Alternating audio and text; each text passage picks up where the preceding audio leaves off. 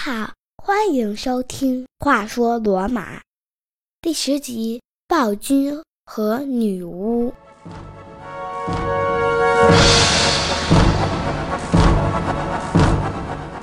上一集节目中，我们说了罗马的第六位国王塞尔维乌斯·图利乌斯统治时期的业绩。最终，他的女儿和女婿联手谋杀了他，并篡夺了罗马王位。在节目的最后，我简要描述了继位者高傲者塔克文的性格。我们将用两集来具体说说罗马王政时期最后一位国王的故事。今天这集是前半部分。首先，我们来看看上一集的拉丁语单词 “laetus”。在拉丁语中，“laetus” 的意思是快乐的、幸福的，是一个形容词，相当于英语中的 “happy” 和 “joyful”，用来形容一个人在生活各方面的幸福感。这种幸福感通常是和他在社会大环境中的社会地位密切相关的。也用来形容在家庭等小环境中的感受。快乐和幸福与否，主要取决于一个人或者一个家庭的经济状况。拉丁语中不仅是这个意思，这个词在古罗马还有着特殊的含义。现代社会中的我们是通过自己和自己周围的其他人做横向比较，来衡量出幸福指数。但是古代罗马人和我们不同的是。他们还要和自己祖先做纵向比较。打个比方来说，如果一个罗马人，他的祖辈在政治上一路高升，做到了罗马执政官的职位，但这个人自己碌碌无闻，没有能在政府谋得一官半职，这个人就会感觉到很自卑，甚至还会因此被同龄人看不起。哪怕是在他的家谱中，几百年前有谁做到过高职？他自己也会觉得有压力，觉得如果自己要是不能出人头地的话，就不能给家族光宗耀祖。这样的事例在贵族阶级中并不少见。简而言之，罗马人用他们独特的观点衡量着他们的快乐、幸福与成功。现在来说说本集的拉丁语单词。本集我想给大家介绍的是 panis，p a n i。s，在下一集节目中我会详细解释这个词。感兴趣的朋友在收听本集播客的同时，可以在我的微信公众号“话说罗马”中查阅到这个词的含义，还有很多和节目相关的资料。你只需要在微信中搜索公众号“话说罗马”，点击关注。请记住，只需要输入中文“话说罗马”四个字就能找到我，或者登录我的网站三 w 点。话说罗马点 com，我再重复一遍，三 w 点话说罗马的全拼点 com。说回到我们的故事，在小塔克文成功夺取王位不久，罗马人就给他的名字加上了个外号 Superbus，用英语可以翻译为 The Best One，最好的。中文音译为苏培布斯，他的全名是。卢修斯·塔克文·苏培布斯，但是历史上人们更多的称他为 Tarquin the Proud，高傲者塔克文，以区别于他的父亲罗马的第五位国王 Tarquin the Elder，老塔克文。他的这个外号真是特别贴切，因为这个名字直接告诉人们，塞尔维乌斯死后，罗马落在了怎样一个暴君手里，而这双霸道的大手。不仅把罗马掌控得牢牢的，魔掌还伸向罗马周围的土地。据可考历史资料记载，高傲者塔克文统治期间，君主的权力达到了鼎盛时期。他把很多精力都用于战争，吞并了不少罗马附近的拉丁城镇，把霸权成功地扩展到了拉丁姆地区的很多部族和城镇。他认为，通过对外战争赢得胜利可以获取民心。其中一个名为波梅奇亚的城邦成为了罗马的殖民地，还有一个位于阿尔巴诺火山北面的城邦叫做图斯克鲁姆，也难逃厄运。在他征服的很多拉丁城镇中，我们今天节目的主人公高傲者塔克文似乎对图斯克鲁姆这个地方情有独钟。他把他的一个女儿嫁给了这一地区最大的城市图斯克鲁姆的最高执政官。听上去像绕口令，其实很简单，就如同我国吉林省的省会吉林市一样，这个区域最大的城市和该地区同名。图斯克鲁姆这座城市是图斯克鲁姆地区最大的城市。他的这个女婿叫乌大维马米利乌斯。在未来几集中，我们会频繁提到他的名字。高奥哲塔克文还占领了加比邑，它位于罗马城东南约十五英里处。据说，罗马的开国国王罗慕路斯和同胞兄弟雷穆斯就曾生活在这里。加比邑人和罗马人之间争端不断，而作为国王的塔克文，通常是采取非常下流的战术获取胜利。来保证罗马一方在和加比邑关系中占上风。本集节目后面会有一段发生在加比邑的故事讲给你听。在高傲者塔克文执政晚期，罗马与加比邑缔约，这一缔约一直保留到了五百多年之后的罗马帝国的第一位皇帝奥古斯都时期。再多说几句。根据古希腊历史学家生于哈利卡纳苏斯的狄奥尼修斯所著的编年史记载，这类底约当时被保存在了一个叫桑库斯的神庙。桑库斯是罗马的诚信和誓言之神，神庙位于奎里纳莱山上，这是罗马七丘中的一个，在罗马城中心的东北部。古希腊的历史学著作一般要比后来罗马人自己写的严谨很多。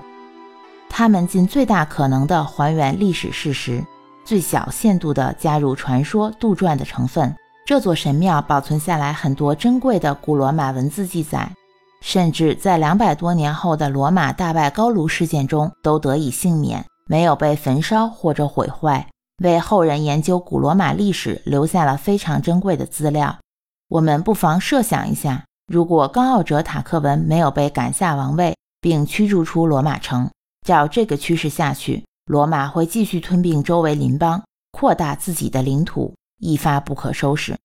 但是，一切似乎都在罗马忙于攻打阿尔代亚城时戛然而止。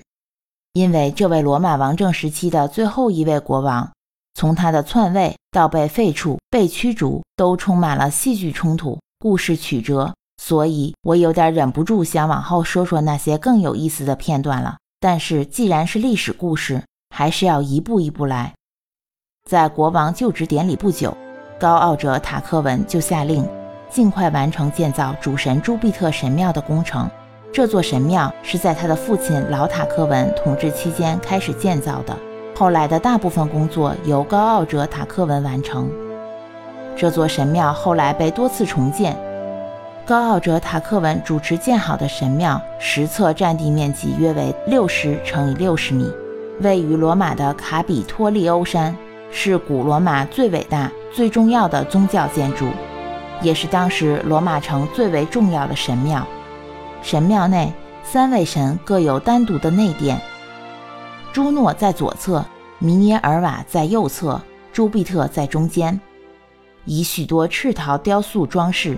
其中最著名的是朱庇特驾着四马战车安置在三角墙的顶部，这个雕塑。以及主内殿的朱庇特神像，据称是伊特鲁里亚工匠维埃的福尔卡的作品。罗马的第二位国王努马庞培留斯为众神朱庇特建造了第一座神庙，当时神庙建在了罗马城外阿尔巴诺火山附近。现在这座神庙建在罗马城内的中心地带。正如我们在上一集结尾处提到的一样。高傲者塔克文是暴君和恶霸这两个词的最佳形象代言人，但最为讽刺的是，这个典型的暴君恶霸却给罗马的对外扩张带来了前所未有的推动力。可以说，罗马人实在是不走运，想要国家发展壮大，就不得不接纳一位暴君来作为国家领袖。罗马人迎来了一位暴君。就注定了将整个城市的进程拱手让给这位专制统治者，人民自觉自愿地放弃了一切，而这位暴君则成为了一手遮天的独裁者，哪还有什么宪法法规可言？国王即是法律，他的权力高于一切，生与死、战争与和平、贫穷与富有，在他的权力面前都是毋庸置疑的。罗马元老院的元老们完全变成了一群做一天和尚撞一天钟的混饭吃的老头。他们早晨来到元老院上班，就开始盼着一天赶紧结束，离开这里回家，意味着自己又在国王眼皮底下侥幸赚到一天。高傲者塔克文完全忽视元老院的职能，甚至自己都嘲笑他们的无所事事。当国王在罗马城内的时候，这些元老们满心恐惧地在城内论坛广场附近走来走去，来掩饰内心的不安。当国王在外征战的时候，他们则似乎没脸面对罗马人民，因为他们心里清楚。国王正在忙着折磨、欺辱罗马城外原本和睦相处的邻邦人民。总之，面对高傲者塔克文，元老院完全不是对手，就好像是一个贫血的人，虚弱到无力抵抗。正当他的独裁统治如日中天的时候，一个神秘的老妇人来到罗马城，立即要求见到国王。这个老妇人并非凡人，正是传说中的库麦女巫。据说她是一个名为阿马尔特亚的女性，是希腊神话中众神之王宙斯的养母。她居住在坎皮弗莱格瑞火山的一个山洞里，而考古学家也就是在那里发现了隧道。隧道是模仿希腊神话中通往地下世界的密道修建的。传说中，它有预言的能力，并把罗马的未来写在山洞前的隧道上的叶子上。罗马人，特别是伊特鲁里亚人都知道库麦女巫的这种预言能力超乎寻常。她带着九本书来到罗马，用了不到一天的时间就见到了国王高傲者塔克文。女巫提出要以高昂的价格把自己的这九本预言书卖给国王，可是他居然拒绝了女巫，因为他觉得太贵了。看来这个国王不仅是个暴君，还是一个吝啬鬼。他觉得他拒绝购买这些书，女巫一定会把价格降低，便宜一点卖给他。可是他的小算盘打错了，库麦女巫掉头就走，边走边说：“明天我还会来见你的。”于是第二天，他果真又来到王宫，要求面见国王。这次他只给高傲者塔克文带回来了六本书，国王不解，问他为什么是六本。他回答道：“那三本我已经烧毁了。显然你对你自己和罗马的未来并不在意，而且也无视上帝神灵的旨意。”这次他提出的价格并没有丝毫降低。国王很愤怒，仍然不动摇他砍价的决心，拒绝了女巫。此时，女巫就在国王面前，让他亲眼看着烧毁了六本书中的三本，看得这个暴君目瞪口呆。烧完以后，库麦女巫拿着最后三本书，给了高傲者塔克文最后一次机会。如果他不买的话，就继续烧。无奈的国王用同样高昂的价格买下了最后三本预言书。他的砍价计划完全没有奏效。后来，这三本书被保存在了朱庇特神庙的地下室暗箱中。每当罗马陷入危机的时候，统治者就会命人去查阅这些书。书上只写了如何进行祭祀逆转困境的方法。自高傲者塔克文之后，这些书保存了数百年，直到公元前八十三年，一场大火烧毁了罗马的很多地方。也烧毁了这些书，虽然在大火中失去了原件，但当时幸运的是，曾有抄写员奉命做了复制本。后来在公元405年，罗马帝国皇帝斯提里科把这些预言书视为邪教，命人把复制本也焚毁了。尽管最终这些预言书还是难逃厄运，但是在罗马史上。能够侥幸存活了近九个世纪也是非常难得的了，而且他们一直到皇帝奥古斯都时期，都在罗马社会中有着非常重要的宗教意义。说完了神奇的库麦女巫和她的预言书，再来继续说高傲者塔克文。传说有一天，国王塔克文下令，罗马及罗马城周边的所有贵族家庭必须来集会，集会地点就定在了罗马城外小镇费伦蒂诺的小森林中。费伦蒂诺是以这个小城的守护女神费伦提娜命名。这个小城离罗马不远，森林里有一个小湖。有些人相信这湖里的水是圣水。当所有人按照要求的时间、地点参加集会时，国王高傲者塔克文却没有露面，人们不敢擅自离开。所有的贵族家庭在那里几乎等了整整一天，都没见到国王的影子。最后。在人群中，一个贵族按捺不住了，挑头开始发泄怒气。他是来自阿里西亚的特尔努斯·赫尔多尼乌斯，言辞中对高傲者塔克文的缺席表示出了极大的轻蔑。他断言，国王这样把他们晾在这里一天，无非是想要显示他自己的权力，想要让他们知道国王的权力至高无上，想怎么样就能怎么样。特尔努斯还说，国王根本就不应该有这样的权限对待贵族。在这种情况下，总要有人站出来做点什么。这明显就是在反抗高傲者塔克文，煽动贵族造反。国王的阴险之处就在这里，他全天不出现，偏偏在这个奋起反抗的人侃侃而谈的时候，他悄悄地记录下来了他的反动言论。待他说完，高傲者塔克文才现身，宣布当天天色已晚，集会推迟到第二天举行。在第二天集会之前，他设法收买了一个特尔努斯的奴隶，让这个奴隶在特尔努斯的卧室里藏了一把凶器。于是第二天，全体贵族再次按时来到集会地点。这次，高傲者塔克文当场宣布。他发现有人图谋不轨，想要阴谋造反，并且立即指出，正是特尔努斯挑头反抗国王。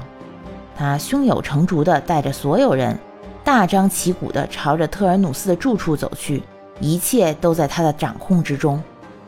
所有人亲眼见证了前一天晚上那个奴隶藏的凶器，确实在特尔努斯的卧室。这个倒霉的人完全蒙在鼓里。此时，国王趁着大家都在惊讶之中没有缓过神来，就趁热打铁。这个案子没有经过任何类型的法律程序，由国王直接下令处决造反的特尔努斯，即时即刻当场处决。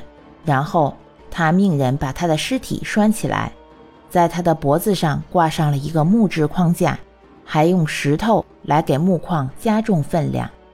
把他扔进湖中淹死。在场所有的其他贵族都被眼前这残暴的一幕吓傻了，但是没有人有胆量站出来为特尔努斯说一句话，也没有人敢逃离这个地方。做完了这场杀鸡给猴看的戏之后，高傲者塔克文号召所有人安静下来，好像刚刚什么都没有发生一样。他命令贵族们都要加入一个他发明出来的组织，叫拉丁联盟。懦弱的贵族们谁也不想成为第二个特尔努斯，所以会上无论高傲者塔克文提出什么想法和要求，无一例外，大家都顺从地批准了。此后每一年的这一天，像是为了要纪念被处死的特尔努斯一样，所谓的拉丁联盟中的贵族们都会再次集结到这里。一起商讨罗马对外征战的事宜。当然，集会活动都要在高傲者塔克文的严密监督下进行。在他统治时期，拉丁部族中没有发生过一次反抗罗马的叛乱。传说有很多类似这样的阴险、肮脏的军事战术运用实例。前面提到有一段发生在加比一城的故事，要和你分享。一天。高傲者塔克文对加比一人的行为实在是受够了，他想了个妙计，把自己的儿子塞克斯图斯·塔克文全身弄得血淋淋的，送到了加比翼城。加比翼城里的人莫名其妙，就问他这是怎么了。塞克斯图斯说：“我的父亲在罗马城大怒，差点把我杀死。为了保命，我只能逃离了罗马。求你们收留我吧。”善良的加比翼人相信了他，还好心地为他提供了避难所。很快，他就证明了自己有着不平凡的军事作战能力。自然，加比一人很高兴能有高傲者塔克文的亲生儿子加入自己的军队。他们觉得这将会给那目中无人的国王一记重击。见自己已经成功的进入了加比翼军队内部，是时候送个信回罗马了。当信使到达罗马的时候，国王高傲者塔克文正在自己的花园里散步。不论在什么时候，他都随身携带着一根棍子，作为防身或用来惩罚他人。散着步，手里也拎着一根棍子。信使描述他的儿子是如何取得了加比一人的信任，成功的打入了军队内部等一些细节的时候，国王连眼皮也没有抬一下，只是凝视着花园里盛开的花朵。听完，他便用棍子乱打长得很茂盛的花朵，挺拔的花朵无一幸免。只留下花朵下方的花茎完好无损。见此情形，信使明白了国王这种行为的含义，安静地退下了。回到加比一城，消息报告给了塞克斯图斯。他对父亲的回应心领神会，于是他在这座相信了他并且真心待他的城市里，开始进行有计划的造谣重伤，诋毁加比一人。在不破坏军队完整性的情况下，削弱军队中最高将领和其他级别军官的权力。在塞克斯图斯的阴谋诡计下，军官们耳根子变得很软，判处死刑一时间非常猖獗。大约在半年以后，他已经清扫了一切绊脚石。塞克斯图斯在加比一城抓牢了军事大权。看来，当初国王高傲者塔克文在花园中打烂花朵，要传递的意思是让塞克斯图斯毫不手软地打倒一切高于他的力量。所以他完成了这一使命，就又派了一个使者回罗马送信。看到儿子所做的一切都在计划之中，罗马立刻出兵加比一城，轻而易举的就攻克了该城，可以说几乎是没怎么打就拿下了。加比翼军队中，那些胆敢站出来和罗马人抵抗的军官们，都被作为战俘带回罗马城。从卡比托利欧山上那个著名的塔尔皮亚岩石被扔下去摔死。我们的暴君怎么能让这样一个壮观血腥的处决场面悄无声息地发生呢？他是不会错过这样一个好时机来显示他的威严和实力。为了让罗马人清楚地看到。他特意命人在岩石边搭建了整齐有序的楼梯，还用石块垒起来了一个平台。残暴的国王独断专行，滥用暴力，使他内外树敌。贵族阶级、平民阶级，还有周边城邦的人民，甚至包括他的亲信，所有的都算上，对他都是忍无可忍。我们常说，善有善报，恶有恶报。恶行只能带来恶果，可以说，此时的罗马城内暴动一触即发，就好像满满一杯水，只需要加上那最后一滴，便会溢出来。人们对他的行为已经忍耐到了极限。就在这时，偏偏有人要挑战极限，结果一发不可收拾。事情是这样的：约在公元前五百一十年年底。有谣言传到罗马，说卢杜里部落正计划造反，攻打罗马城。早在第一集中，我们就听到过卢杜里这个名字。他们是拉丁姆平原的一个部族，曾与埃涅阿斯两次交战。在公元前五百一十年冬天，也就是公元前五百零九年年初，高傲者塔克文策划了一场军事行动。计划中重点的突围和打击都在卢杜里部族当时的都城阿尔代亚城。该城位于罗马城以南约二十英里处。从罗马城穿越过丘陵地带，该城非常接近地中海海岸。补充一点，在古罗马早期，罗马人发动战争的时间大多从春季中期至秋季中期。那些时间的气候比较适合士兵作战，在冬天一般是休养生息的。下一集节目中，我们将会聊聊国王高傲者塔克文的愚蠢行为和他那倒行逆施的儿子塞克斯图斯塔克文的恶劣行径。这最后一滴水足以使杯中的水泛滥成灾，以至于彻底改变了罗马的命运。甚至可以说改变了整个西方世界的命运。此外，我们还会看到睿智的历史学家在事发几个世纪之后撰写罗马早期历史的时候，是怎样的举动使公元前五百零九年被标志为罗马共和国开始的时间。真的是这一年吗？还是有什么其他原因呢？更精彩的故事，敬请收听下一集第十一集。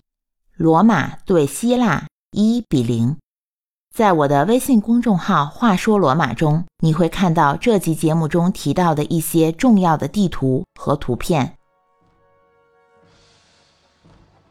感谢大家的收听，我们下集“话说罗马”再见。